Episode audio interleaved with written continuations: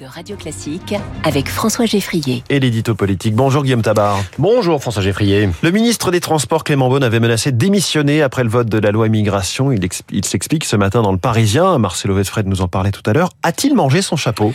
Écoutez, sur le fond, Clément Beaune défend le droit au débat sur les valeurs à l'intérieur du gouvernement, euh, même s'il réécrit un peu l'histoire quand même en prétendant que sa sortie a permis d'adoucir le texte, alors que c'est après le vote à l'Assemblée qu'il a tenté d'organiser une fronde. Mmh. Bon, sur le long terme, il ne renonce pas non plus à son combat pour que le macronisme marche sur ses deux jambes, donc avec sa jambe de gauche. Mais euh, dans les faits, hein, le ministre des Transports avait bel et bien tenté une épreuve de force.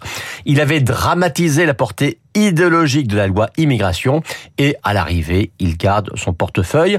Et ce, on continue comme si de rien n'était, à un côté tout ça pour ça, d'autant qu'il y a quand même un ministre qui lui a démissionné et le jour même, c'est le ministre de la Santé Aurélien Rousseau. En quoi cet épisode euh, peut-il laisser des traces sur l'exécutif? Ben, Je crois que le problème n'est pas tant qu'il y ait des sensibilités différentes à l'intérieur du gouvernement. Ça, c'est quand même plutôt dans l'ordre des choses.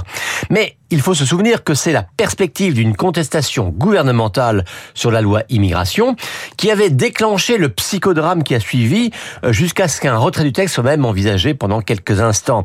Et c'est ça qui avait agacé Emmanuel Macron. Euh, car forcément, hein, les émois d'une poignée de ministres semblaient donner raison aux attaques de la gauche contre une loi qu'elle avait estampillée d'extrême droite. Euh, cette fronde de ministres, hein, prêts à prendre la pause morale sans aller jusqu'à renoncer à leur portefeuille, a été considérée par le chef de l'État comme un but tiré contre son propre camp.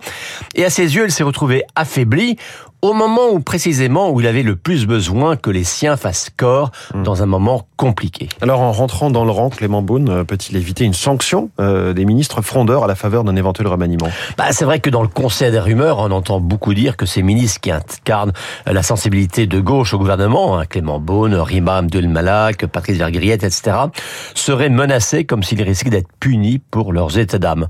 En fait, je pense que cet aspect-là reste très secondaire. Bon, d'abord, la première question reste quand même de savoir s'il y aura ou non un remaniement, bien malin aujourd'hui, qui peut le dire de manière affirmative. Et s'il y en a un, eh bien, le jeu, l'enjeu sera plutôt de trouver un équilibre global et cohérent, euh, sauf bien sûr en cas de scénario improbable où, il, où Emmanuel Macron réussirait à construire une vraie coalition avec la droite. Donc, à ce jour, il n'a pas intérêt à se séparer de son aile gauche. Il lui suffit finalement de savoir qu'elle n'a pas osé aller jusqu'à la rupture. L'édito politique signé Guillaume Tabar tous les matins sur Radio Classique.